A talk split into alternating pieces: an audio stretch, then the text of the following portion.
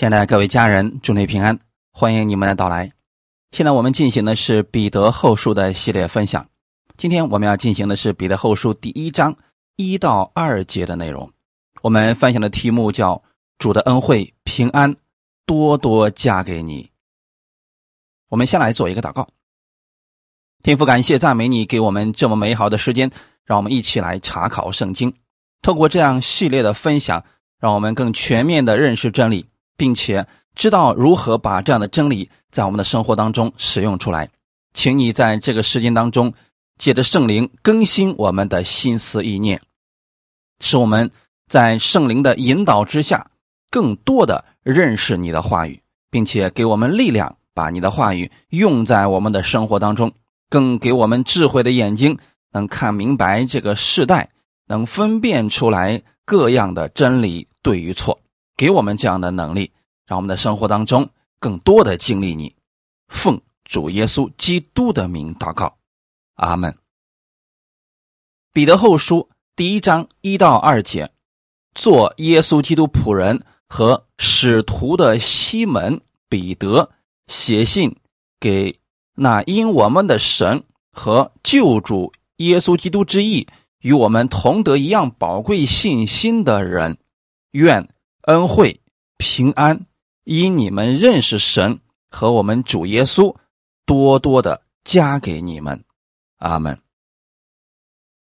彼得在写彼得后书的时候，他自称自己是耶稣基督的仆人和使徒。在彼得前书当中啊，他只称自己为使徒。本书。则自称为仆人和使徒，这到底有什么区别呢？彼得前书，他是以使徒的身份，在鼓励信徒面对患难的时候要有信心。可是现在，在彼得后书，主要是处理教会的内部矛盾。这个时候，他不是以使徒的单独身份，而是以仆人的样式。劝勉、安慰，让大家警醒。使徒与奴仆呢，实际上是两种不同的身份。使徒是奉差遣的意思，含有代表差遣他之人的身份。差遣他的人身份越高贵，受差遣的人身份也显得越尊荣。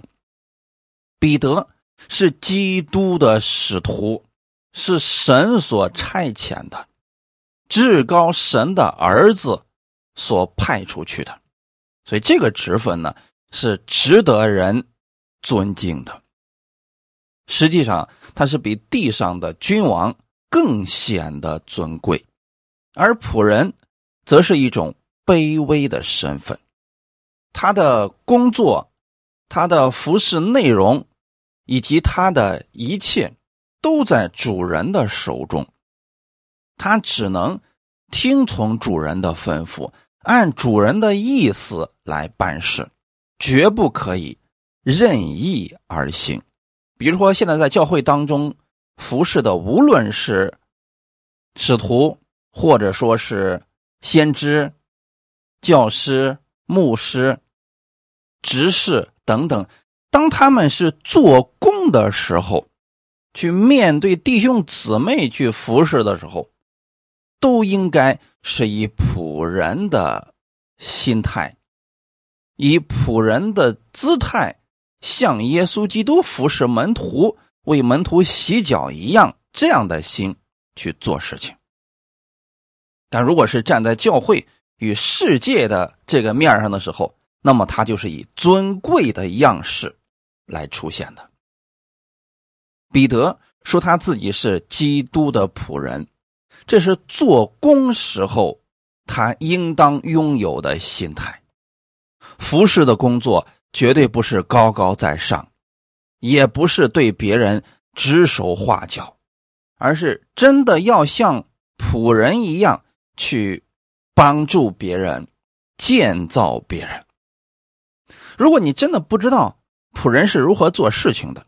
建议你们去看一看过去的一些电影，或者电视剧，那里边有管家、有奴仆，他们是如何去服侍别人的？比如说这个一些大宅里边出现的丫鬟啊，这些人是如何去服侍别人的？他不是按照自己的意思想怎么做就怎么做的，那个不是。彼得做耶稣基督的仆人，他在这儿特别强调这一个身份，实际上是有它的含义的。他在表明他是绝对属于主耶稣基督的，因为现在教会里边出现了异端，有些人传的根本就不是耶稣基督的福音，都把人拉到他们自己的名下了，让人去跟随他。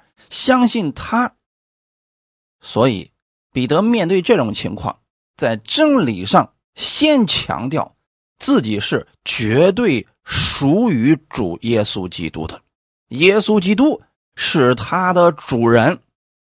第二个意思就是他在凡事上顺服并听从基督的话语。既然他是基督的仆人。作为仆人来讲，他不是任意发挥，而是在凡事上顺服他的主人，听从他主人的话语。我们今天若相信我们是神的儿女，也应当顺服神的话语，听从基督的话语。好些人讲的。跟神的话语都违背了，有一些人还是在跟随，还是在听从，那他受损失是必然的，他失败也是必然的。当这些事情发生的时候，这个人不应该去埋怨神，因为你根本就不是按照神的话语在做事情啊。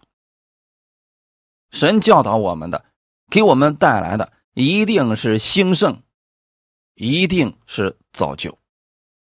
第三个，这个身份不是一时的，乃是终身的。彼得想强调的是，他成为了耶稣基督的仆人，这个是永久性的。那好些人是在教会当中服侍的时候，一开始还能当个仆人，后期呢，施工稍微有一点样式啊，有点。名气的时候，他就觉得自己不再是仆人的，就想当主人，想坐在耶稣的位置上去对别人审判定罪了。这些都说明他站错了位置。作为仆人来讲，无论你做工效果有多大，依然是仆人。我们去服侍弟兄姊妹的时候，应该永久性的。保持仆人的这个心态，就是我是帮助你的。就算你真的在金钱上帮助了别人，你比别人富有，我们也不应该看不起别人，更不应该有一种高高在上施舍你的感觉，而是神给我们这个机会，让我们能服侍他，这是神给我的荣耀和恩典。用这样的心态。去服侍吧。如果你们确实不知道具体的如何去做，建议你们去看一看马可福音。马可福音就是耶稣作为仆人的样式来到这个世界上，他是如何去做工的。你会发现他很勤劳，而且很谦卑，很迅速的做事情，而且没有任何的架子，似乎谁都可以使唤他。弟兄姊妹。这是耶稣作为父的仆人去服侍我们的时候的样式。虽然他是儿子，但是做工的时候，他却以仆人的样式在服侍。希望大家能够明白，为什么在彼得后书的时候，彼得特别加了一个，他是做耶稣基督仆人的西门彼得。再往下看。写信给那因我们的神和救主耶稣基督之意与我们同得一样宝贵信心的人。这封信是写给什么样的人的呢？简单来说，信耶稣基督的人，面对的对象是信徒。彼得希望什么样的人收到此信呢？拥有耶稣基督之意的人。那弟兄姊妹，我们相信耶稣的人，是不是都拥有了耶稣基督的意呢？答案是确定的。我们来看一下。神和救主耶稣基督，为什么用这样一个表达方式呢？在原文希腊文当中，只有一个定冠词，大概的意思有三点：救主耶稣基督就是神，他与神原为一。就彼得在这强调的是，你们所相信的神。和主耶稣基督，他是一个，千万不要搞错了。而所谓的异端，就是他把别人也当做了神，把别的什么宗教的教主也当做了神。而彼得在这儿强调的是，救主耶稣基督和我们所信的那位神才是一个，那不是两个，就是一个。他与神原为一。第二点的意思，基督的意义就是神的义。我们圣经当里边提到了有神的义、基督的义，那这个到底是什么意思呢？其实它两个是一个。当你拥有了基督的义，你就拥有了神的义。那这个又是什么意思呢？在你相信耶稣基督的时候，耶稣基督在十字架上为我们的罪流血牺牲，三天后从死里复活了。他承担了你一生所有的罪，而你从他那里领受了他的公义、圣洁、生命。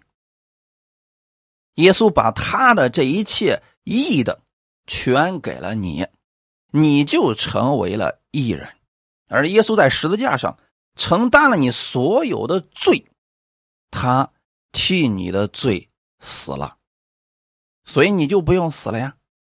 从此以后，你活着不再是为自己而活，乃是为基督而活。我们的天父看你的时候。你不再是过去的那个你，而是基督的衣袍穿在你的身上。神如何爱耶稣，就如何爱你；神如何恩待耶稣，就如何恩待你。这就是彼得想要表达的意思。人要想得着神的意，就必须从基督那里得着。基督的意就是神的意。这个彼得一直在强调啊，这些真理是绝对不可以混淆的。一旦搞错了，那就说明除了基督之外，我们还有可能得救，还有可能进天国，这是没有的，没有这样的事情的，弟兄姊妹。第三点，认识主耶稣就是认识神。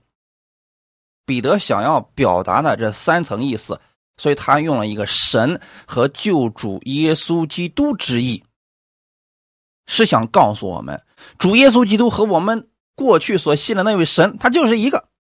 当你认识主耶稣，你就认识了我们的神。你认识耶稣越多，你认识天赋就越多，因为他们本来就是一个。在约翰福音一开始就告诉我们，道成了肉身，神的话语成为了人的样式，他的名字叫耶稣。所以，当你看到耶稣他的行为、他的言语，他在这个世界上是如何做服饰的，那就是我们神真实的样式。如此讲。是强调一下，耶稣就是那一位主，也是唯一的主。我们所信的那位神和耶稣，他本来就是一个。阿门。所以你如何去判断一些人所讲的是正确的还是错误的呢？就透过刚才彼得给我们所分享的，你看他所讲的基督是不是耶稣？如果这位神和耶稣是一个，那他就是正确的。如果有人否认了耶稣，那他就是错误的。如果别人告诉你除了信耶稣之外还有别的方式可以得救，那他就是错的。阿门。我们在这一点上要想分辨异端，就必须对基本的真理有非常清楚的认知，而因信称义就是核心内容。我们的义是如何来的呢？是靠行为换取来的，还是神所赐的呢？有人说啊，那是神所赐的。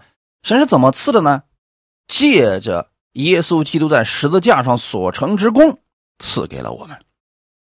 阿门。我们的神和救主耶稣基督之意，他是想强调，耶稣和神是直接联系在一起的。如果你不尊重耶稣，你不相信耶稣，你就跟神没有关系。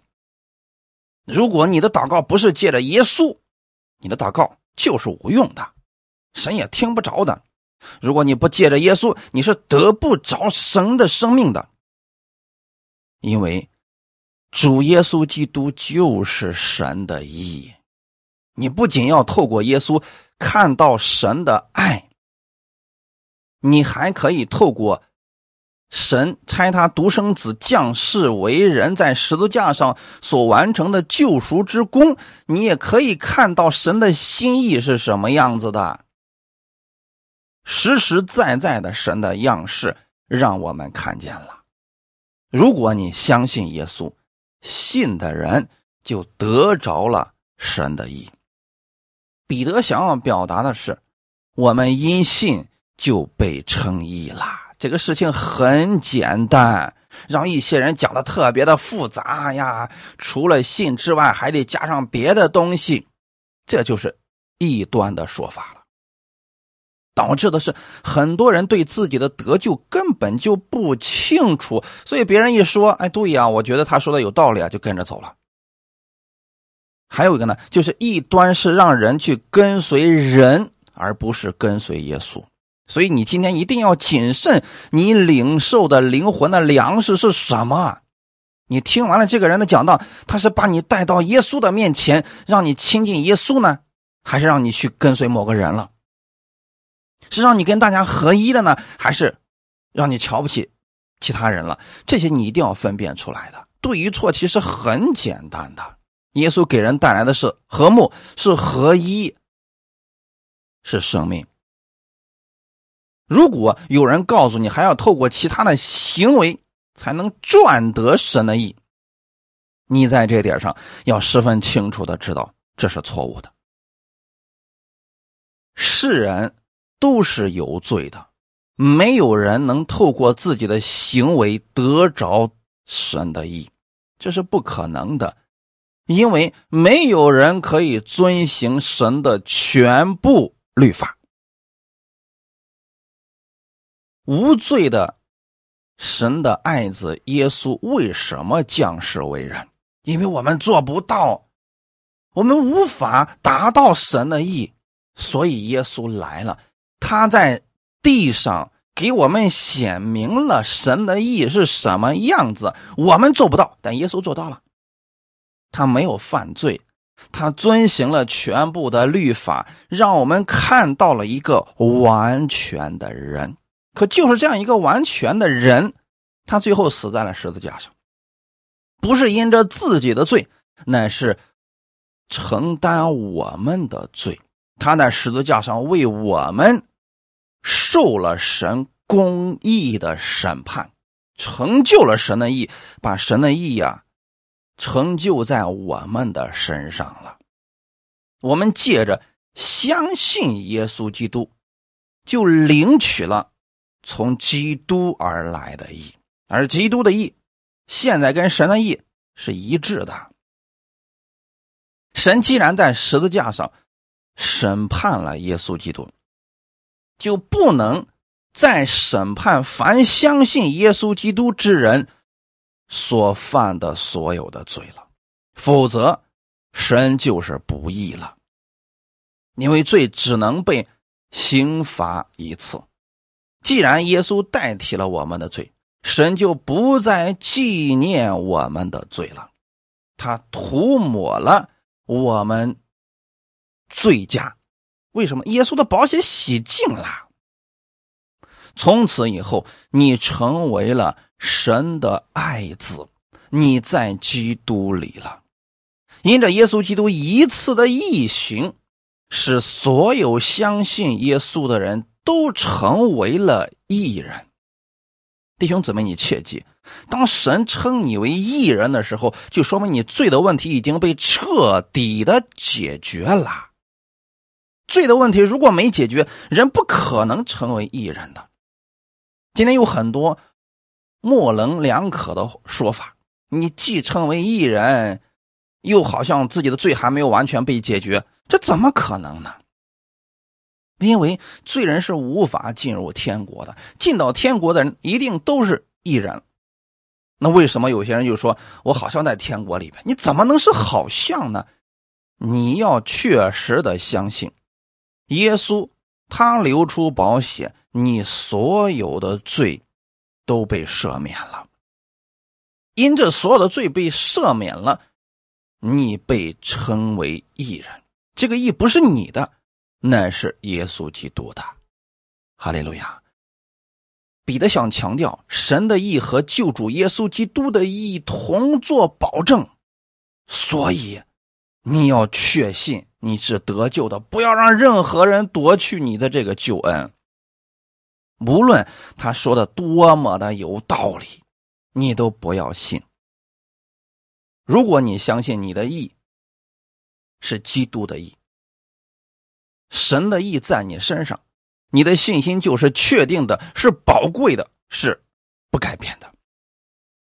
当我们明白这些的时候，你就和彼得同得了宝贵的信心。那为什么彼得会如此确信呢？因为他亲眼见过，听而听见了。他跟耶稣同吃同住那么多年，他太清楚这些是正确的。所以他给我们做见证，给我们讲解这些真理的时候，是特别的希望后面的人你要相信耶稣是救主，他就是神，他跟神合而为一。阿门。当我们确信我们已经拥有了神的意，无论何时要持守这个真理，无论世代如何改变。别让任何人改变了你这个信，别让任何人夺去你这份信心。阿门。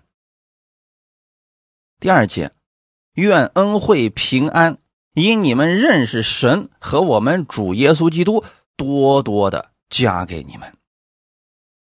相信耶稣，不仅仅是死后可以进天国。在地上生活的时候，我们也可以靠着主耶稣过得胜的生活。在基督里，我们拥有了很多美好的祝福、恩典和盼望，比如恩惠、平安、喜乐等等，这些都是在基督里神给我们的祝福呀。愿恩惠平安，这恩惠原文就是恩典。这是原来希腊人以及犹太人习惯的问候语，他们见面的时候都会说 “shalom”。这 “shalom” 的意思，它里面就包括了恩惠平安常在你的身上。而这些恩惠平安从哪里来的呢？从耶稣基督而来的。所以弟兄姊妹，当我们说奉主耶稣的名祝福你的时候，是告诉他，你的这个祝福是从耶稣基督而来的。阿门。我们今天在新约之下见面的一个问候，或者说奉主耶稣的名祝福某个人的时候，绝对不是一个例行公事，或者说简单的问候，他是带着权柄、带着能力、带着祝福的。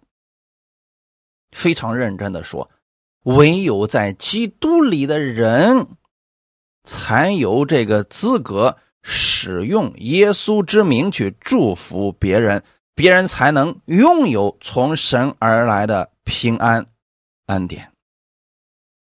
那恩典，你可以理解为神白白所赐的恩惠。神把这些赐下来，就是想让我们享受，并且经历与神的同在。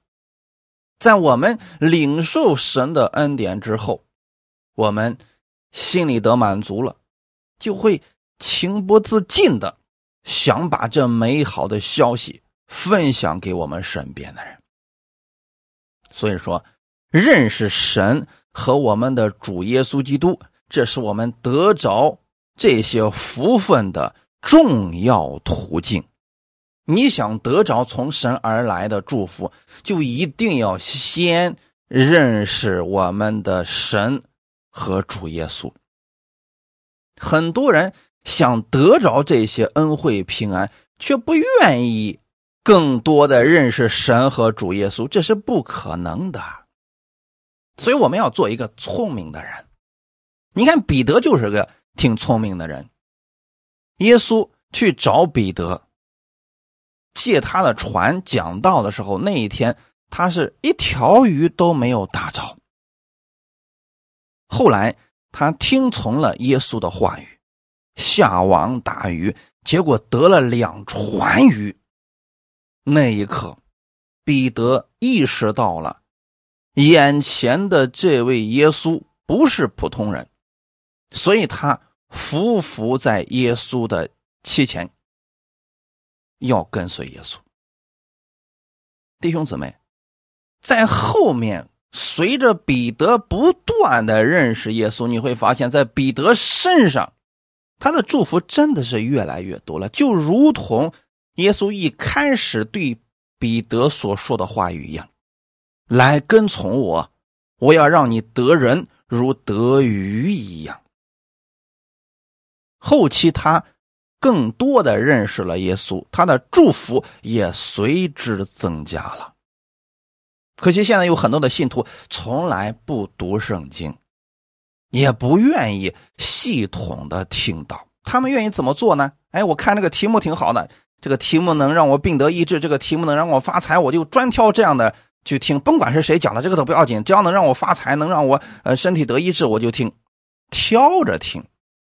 我们称之为挑食，其实这样对他的身体并没有什么益处，就如同我们只喜欢吃一种我们自己喜欢的食物，这身体就会出问题的。最好的方式是什么呢？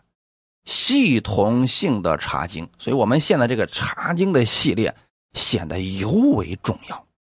你一卷书一卷书的系统的听，会对你认识真理有极大的帮助。可是有很多人其实是做不下来的，他特别想着急的解决当下的问题，一解决了他都没影了，再让他听到，哎，没时间了。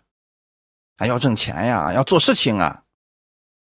很多人想更多的得着神的恩惠平安，却不愿意花更多的时间认识神和主耶稣，这太矛盾了。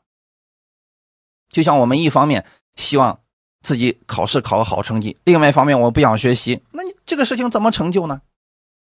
所以弟兄姊妹，智慧的人。他一定会每天拿出一点时间来，来研究神的话语，或听到，或读经。其实啊，每天半个小时足够我们使用了。关键在于坚持。太多的人是坚持三两天、三两个月之后啊，就再也坚持不了了。所以你如果认识到了，我们生活当中的恩惠平安都是从耶稣基督而来的，你一定能腾出这个时间的，因为这是最重要的时刻。跟耶稣亲近，认识他的话语，能够使我们事半功倍。那为什么我们不去做这样的事情呢？那很多人是把时间用在其他的事情上，因为他觉得其他的事情比这个更重要，所以他没有时间。我以前听过一个牧师讲，他的父亲以前就特别特别的忙，就是根本没有时间去做其他的事情。有一天，他的父亲得了这个肾病，需要去洗肾。哎，他发现一周三次的时间，他都能腾出来了。为什么会这样呢？因为以前他说没有时间，是因为这个事情不会关系到他的生命。可现在，如果不去洗肾的话，可能生命就出问题了。所以他会把事其他的事情去通通的往后排，这三次的时间就变得。最重要的，所以每次他都有时间去医院了。弟兄姊妹，我们一定要把神的话语当作是我们生命的粮食，你就绝对不会说你没有时间了。真正的恩惠和平安是来自对神真实的认识。我们对主耶稣认识越多，你就越能享受神的恩典和平安。信徒越多的经历主耶稣的恩惠，平安就会越来越多。这个东西不是求来的，是你跟神到底花了多少时间相处。阿门。彼得告诉我们：你跟主耶稣在一块越多，神的恩惠平安越多的加给了你。哥罗西书第二章。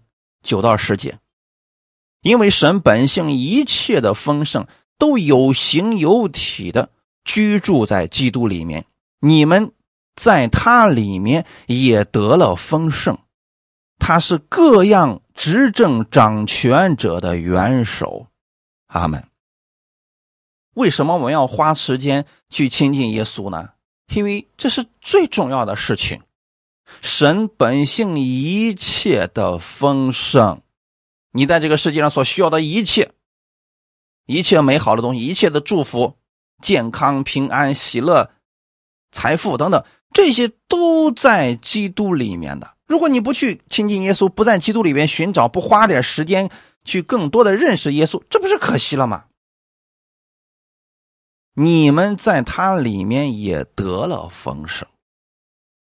神愿意把这个赐给你，就看你是否愿意花时间跟他相处，去认识他了。你若愿意，你就能得着更多的。这个是成正比的。阿门。他是各样执政掌权者的元首，无论你在哪个行业，耶稣都是那个行业的元首。无论你遇到了什么事情，耶稣都是那问题的解决者。耶稣都是那个丰盛的祝福者，你是否愿意花时间去更多的认识他呢？坚持去做这件事情，并不容易。你若能坚持下来，你有福了，你能蒙福了，你能更多的经历他的祝福了。信仰和宗教不同的地方，信仰看重的是神与人之间不断更新的单独关系。宗教则是着重理性的知识以及行为的规正。腓立比书第三章十二到十四节，这不是说我已经得着了，已经完全了，我乃是竭力追求，或者可以得着基督耶稣，所以得着我的弟兄们，我不是以为自己已经得着了，我只有一件事，就是忘记背后。努力面前的，向着标杆直跑，要得神在基督耶稣里从上面招我来得的奖赏。阿门。保罗对耶稣的认识啊，非常的多，那确实是超越过我们的。他花太多的时间，每天去追求认识耶稣基督。就这样，保罗说：“我不是说我已经得着了，已经完全了。”他的意思是什么呢？在认识主耶稣这件事情上，他不敢说他已经得着了，已经完全了。在认识真理这件事情上，他不是说他已经完全都得着了。这是真实的表达。他不像一些牧者，今天就得那么一点点，他就认为这啊，我已经得到了全备的真理、全面的启示。哎，这样的人的话，你就千万别信了。看看人家保罗，保罗。写了新约三分之二的书信啊，认识那么多的启示，人家却说：“我不是说我已经得着，已经完全了。”为什么呢？他知道在基督耶稣面前，他知道的实在是太少了。一个真正明白恩典的人，他总是觉得自己知道的太少；反观在律法之下，总是觉得自己比别人强。所以才会去定罪别人。那保罗因为觉得自己知道的太少，所以才会竭力追求。一个骄傲的人，一个自满的人，他是不会去竭力追求。他会认为我现在得到的已经够多了，哎，我没必要再近身了，我没必要再去听到了，去读经了，我已经知道了。这是很多成人的问题啊。小孩子在很小的时候，他总是问为什么？他因为他想知道很多事情的答案，他对这个世界知道的太少了。可是呢，人长大了以后，他对这个世界其实有很多依然是无知的。可是他却说我知道了，他再也听不进去别人的建议了。一旦跟自己的意见不合的时候，哎，你你我不爱听你那个，本能的就拒绝了。如果对神的真理，人抱着这样的态度，他其实是得不着的。在这一方面，我们真的应该学习使徒保罗，竭力追求。他竭力追求干什么呢？或者可以得着基督耶稣，所以得着我的。可能这句话和合本翻译出来，我们不知道叫什么，到底什么意思？你看括号里面原文的一个意思，他想得着。耶稣基督想要他得着的，这句话就很明显了啊！耶稣基督想让我们得着他丰盛的生命，耶稣基督想把他一切的祝福都让我们经历。问题在人这儿，你到底花了多少时间，愿意亲近耶稣，愿意认识耶稣，愿意去领取他的祝福呢？这个是重要的，你认识耶稣有多少，你得到的祝福就有多少。这个是不可能逾越的，所以我还是鼓励大家系统的去听到，系统的去读经，不要今天翻到哪儿就读哪儿，翻到哪儿就默想哪儿。咱们从头到尾一卷书一卷书的来，这样对我们的生命啊。是绝对有益处的。使徒保罗他特别想要得着，想要经历耶稣基督那丰盛的祝福。可惜的是啊，我们人在这个世界上，我们生命太短暂，所以我们经历的都是极小的一部分。那这个时候你应该怎么去做呢？把更多的时间用在亲近耶稣的话语上。你一定得着的是为别人更多的。十三节，保罗说：“弟兄们，我不是以为自己已经得着了。”他再次强调一下：“我虽然得到了很多的启示，但是我得到的依然很少。我不能说我已经全部都得着了。我只有一件事：忘记背后，努力面前的。干什么呢？”更多的认识耶稣，更多的经历耶稣的恩典，他是努力的向着耶稣基督这个标杆直跑啊！他的人生算是跑对方向了。我们有太多的人，我们的方向都跑错了，我们跑到人的面前，我们跑到世界上去了，我们用世上人的观点去对照耶稣，看看他说的对不对？这个都是问题啊！你应该把标准放在耶稣的身上，用耶稣作为标准去看这个世界，去看你周围的人，去分辨你所听到的道是不是正确的，这才是不会错的呀。保罗是如此来跑他人生的目标的，所以他确实得着了很多从神而来的恩惠平安。保罗把这些话告诉我们，也是希望我们如此去奔跑，把你的焦点放在耶稣身上，每一天拿出时间来，多多的认识我们的神和我们主耶稣基督，你一定所得着的是比别人更多的。我所说的这个，不仅仅是属灵的祝福，也包括。世上的祝福，很多人会很羡慕你。为什么你轻轻松松就成功了呢？为什么你轻轻松松就获取了兴盛呢？秘诀就在于，你把更多的时间放在耶稣身上，你把基督的话语放在首位了。保罗就是如此呀，所以他朝着耶稣基督的标杆直跑，是想要得着神。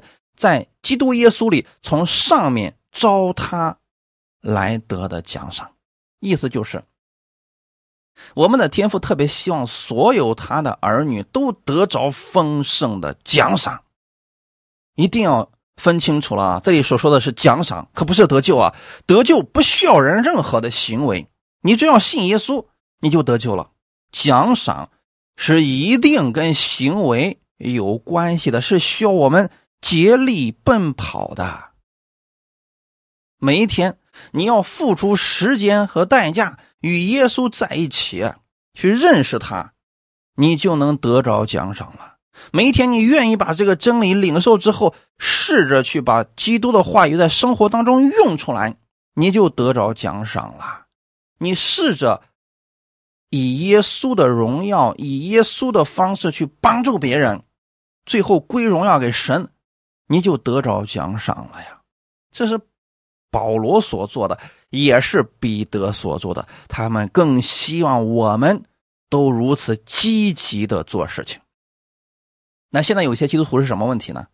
啊，不断的领受，不断的领受，就是什么都不干，最后发现自己什么都知道了，结果也领受不进去了。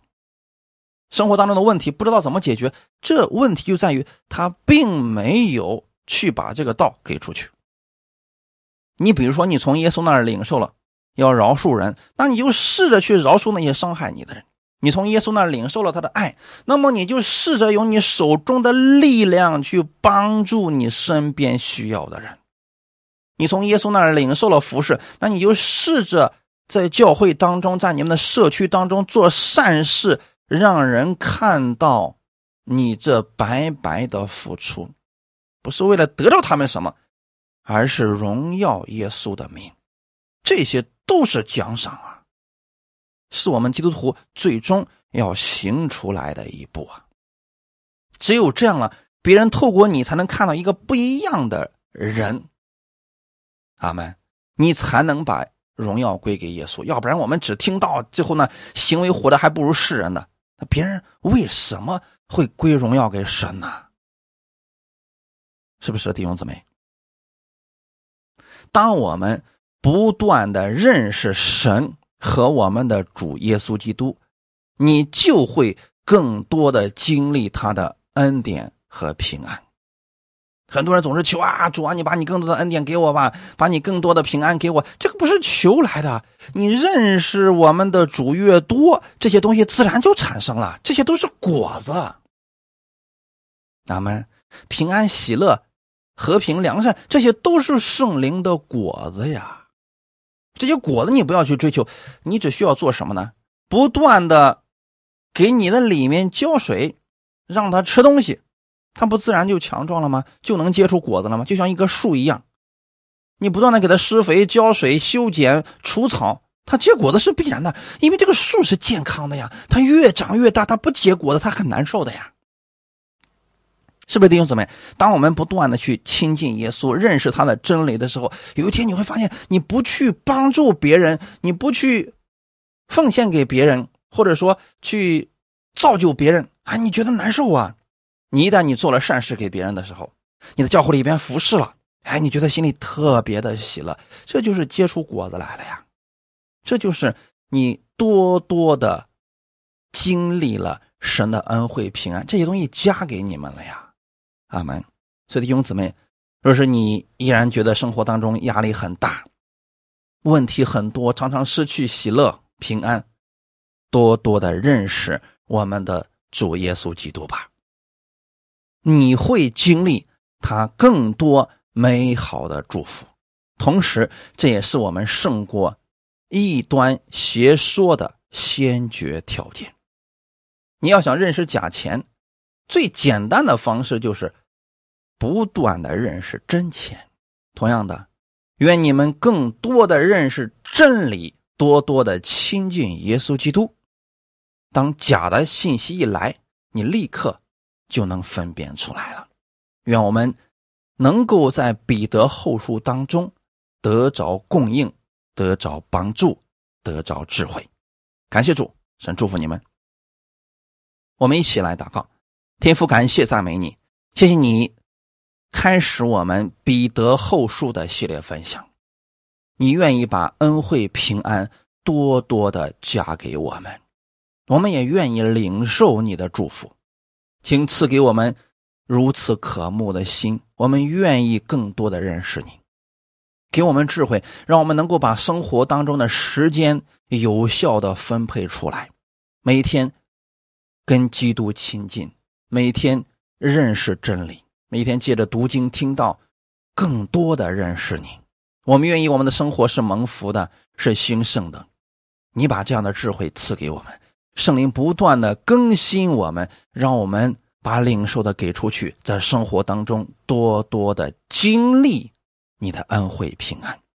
也奉主耶稣基督的名赐福所有来听彼得后书的人，你加给他们祝福，让他们的生活当中。认识到这位美好的神，哈利路亚！借着你的话语，改变他们的生活。奉主耶稣基督的名祷告，阿门。